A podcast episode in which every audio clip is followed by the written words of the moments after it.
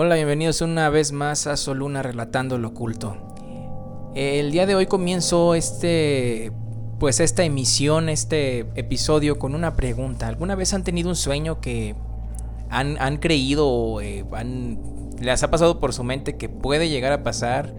O incluso que pudieran usar todo esto que pasa, todo esto que sucede en el, en el sueño, con, em, pues con algo con algo más grande, como una obra de teatro, o sea, meterlo al cine, hacer un guion con él.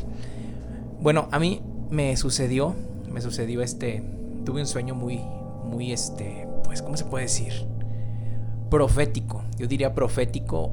Eh, a lo mejor no pasa, ¿verdad? Pero es como esa característica de que tienen los sueños proféticos que uno dice, eh, se levanta y se queda pensando como que, bueno, eh, podrá pasar o qué pasaría si esto si esto se hace realidad.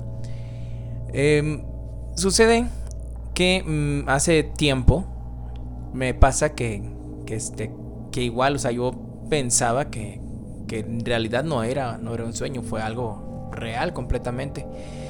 Y tiene que ver con, con la mutación, con una mutación del, del, del COVID, del, del COVID-19 por contarlo, por tener algo que, subir, por tener material, por tener contenido que subir a, la página, al canal de YouTube, pues se me ocurre subirlo. Eh, tuve como, creo que fue nada más un, like y tres reproducciones hasta que me lo eliminaron por completo del, del, del canal, que porque estaba desinformando a la gente. Y bueno, pues para mí, ¿verdad? Para mí era simplemente un sueño. O no simplemente un sueño. La verdad no, quería como que persuadir a que, las personas tuvieran miedo. Simplemente era una forma de, pues de contar, de pasar el, el, rato, de, de, tener un relato que, que, que, aportar a mis, a mis redes sociales. Y resultó que, que lo subo y me lo, me lo borran. Y también pasó lo mismo con, bueno, en, TikTok no pasó lo mismo. En TikTok lo que, lo que sucedió fue que lo subí y no me le dieron tanta difusión, no sé, no se movió, no se movió nada. Eh, tiene, hasta ahorita tiene como, como 500 reproducciones, pero en verdad, eh, pues ha pasado mucho tiempo, bueno, de perdido unos dos meses, de perdido unos dos meses han pasado y sigue, sigue manteniéndose con, con, un, con muy pocas reproducciones. Claro, también eh, en cierta parte puedo decir que tengo la, la culpa, en la primera parte le puse... Eh, a los usé hashtag que tenían que ver con, con, este, con el SARS-CoV, con el COVID. Entonces tienen que poner a fuerza en TikTok una leyenda que dice pues que tiene que tiene uno que informarse y todo eso. No me los eliminaron, pero pues tampoco me le dieron tanta difusión. Y ni siquiera un comentario de nadie, como suele pasar en, mis videos, que me comentan algo, sea burla o, sea algo que aporte, me comentan. Ese no recibió nada. Eh, desconozco la razón. Bueno, pues a lo mejor también se maneja con las políticas de YouTube que es este la desinformación a las a, la audiencia. No, no sé la razón por la que, por la, ciencia cierta, no sé la razón por la que lo hicieron. Pero eh, he decidido subir esa misma pues grabación porque en sí no fue no fue un video en el que salga yo hablando ni, ni este ni que dé alguna indicación gráfica sino este fue más es el, el relato en sí el relato y en esta ocasión pues quiero, quiero contarlo, quiero contarlo en este, en este espacio, en este podcast, para que pues ustedes me, encantaría que, que si ah, existe alguna persona que haya tenido un sueño eh, parecido o alguna visión, no sé, algo por el estilo, pues comentara este, este episodio. Porque la verdad en lo personal. Sí tiene cosas como que muy fumadas, algunas, solo un aspecto, pero el, siguiente era, pues yo, para mí sería como irse para una película o un cortometraje de perdido. Y en fin, aquí está el dichoso sueño profético. Vamos a escucharlo.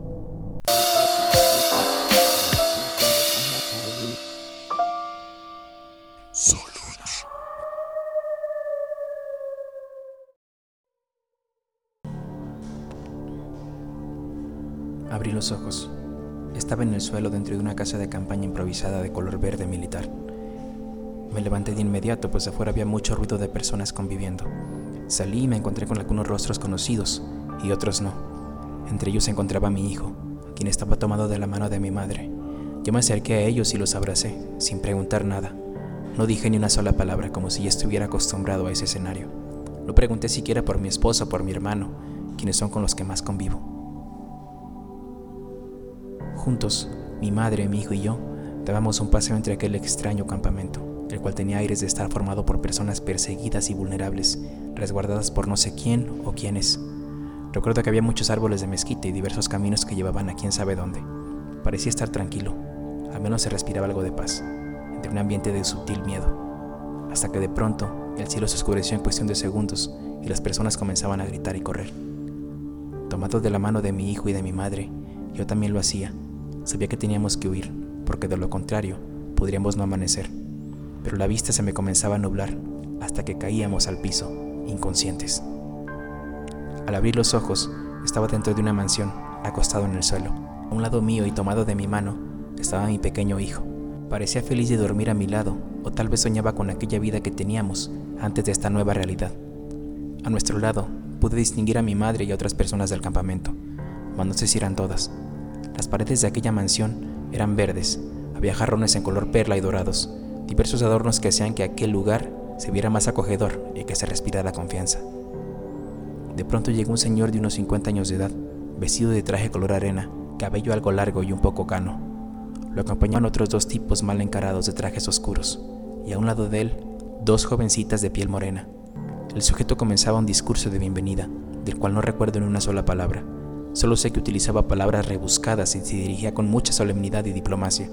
Parecía amable, pero algo no me daba buena espina en él.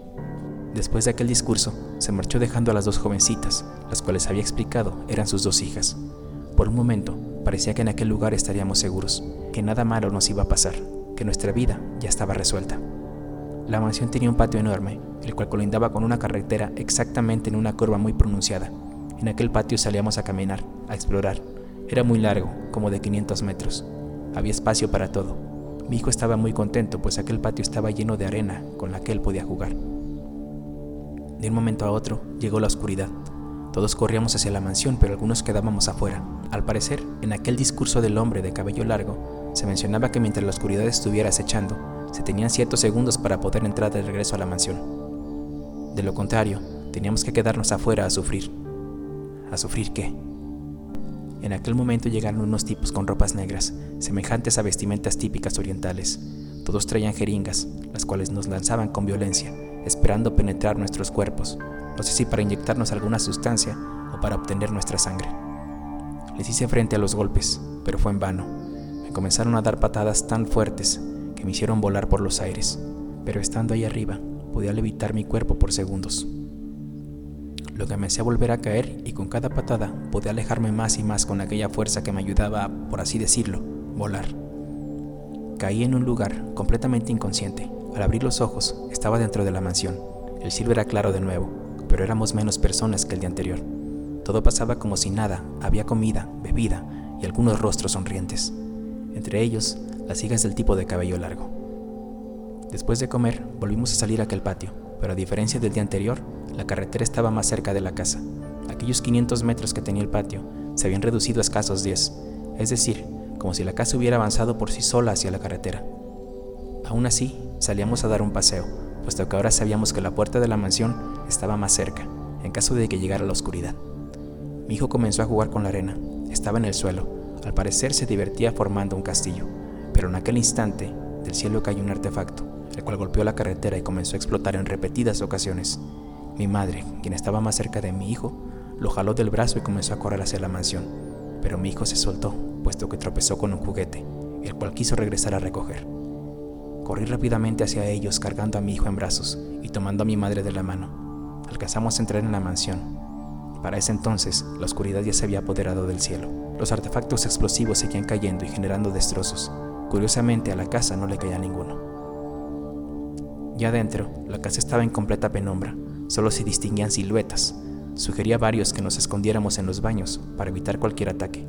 y comencé a dirigirme con mi hijo en la búsqueda del baño más cercano, hasta que una de las hijas del tipo de cabello largo me dijo que no, que teníamos que hacer guardia en las ventanas, así que le di el niño a mi madre para que se hiciera cargo de él mientras hacía guardia en una de las ventanas. En aquel instante viví la experiencia más cruel que pude haber vivido y de la que pude ser partícipe. Los demás compañeros de casa imploraban que los dejáramos pasar. En sus rostros se reflejaba el miedo y la desesperación por la incertidumbre de saber si iban a conocer o no la luz del día siguiente, y yo con lágrimas en los ojos moví mi cabeza negando la entrada a aquellos pobres indefensos. Y lo peor fue que entre aquellos rostros estaba el de una persona conocida con la cual vivimos experiencias muy bonitas, parte de mi familia y yo. Lamentablemente tenía que sujetarme a las reglas del juego, y rechazar su entrada. De pronto, el sueño me ganó mientras cuidaba aquella ventana. Al abrir los ojos, me encontré en el techo de aquella mansión, tirado en el suelo y tomado de la mano de mi hijo, quien también dormía. Ambos nos levantamos y nos dio gusto saber que muchas de las personas que se habían quedado afuera seguían con vida. De pronto, un helicóptero se hizo presente en aquel lugar.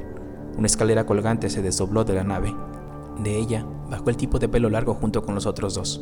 Nos saludó comenzó a dar un discurso sobre la obediencia y la supervivencia.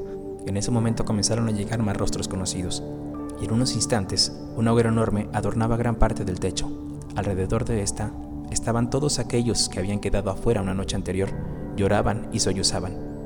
El tipo de cabello largo les exigió repetir el Padre Nuestro una y mil veces, mientras sus ayudantes ponían a remojar varas con las que comenzaron a golpear a los que permanecían alrededor de la hoguera. Algunas mujeres se salieron del círculo para evitar ser golpeadas, pero eso aumentaba la adrenalina de los ayudantes, quienes las perseguían con una sonrisa macabra, con ganas de desquitar toda su ira sobre ellas. En aquel instante, algo o alguien sembró una idea en mi cabeza. El SARS-CoV-2 había mutado, y quienes estábamos ahí éramos la cura. Los tipos de la oscuridad querían conseguir nuestra sangre como diera lugar para acabar con el virus. Y aquella mansión no era en sí una mansión, era una granja en donde el granjero, era el tipo de cabello largo. Sus hijas eran las cuidadoras del ganado y nosotros éramos el ganado, quienes íbamos a dotar de riqueza y poder a aquella buena y hermosa familia. En el instante en que supe la verdad, caí al suelo sin soltar la mano de mi hijo. La vista se me nubló hasta quedar inconsciente. Cuando abrí los ojos, ya estaba en mi cama, al lado mío mi esposa, y enseguida, en su cuna, mi pequeño hijo. Tomé mi celular del buró, cuya pantalla decía 8 de junio de 2021, hora 3.57 am. Respiré profundo. Todo había sido un sueño.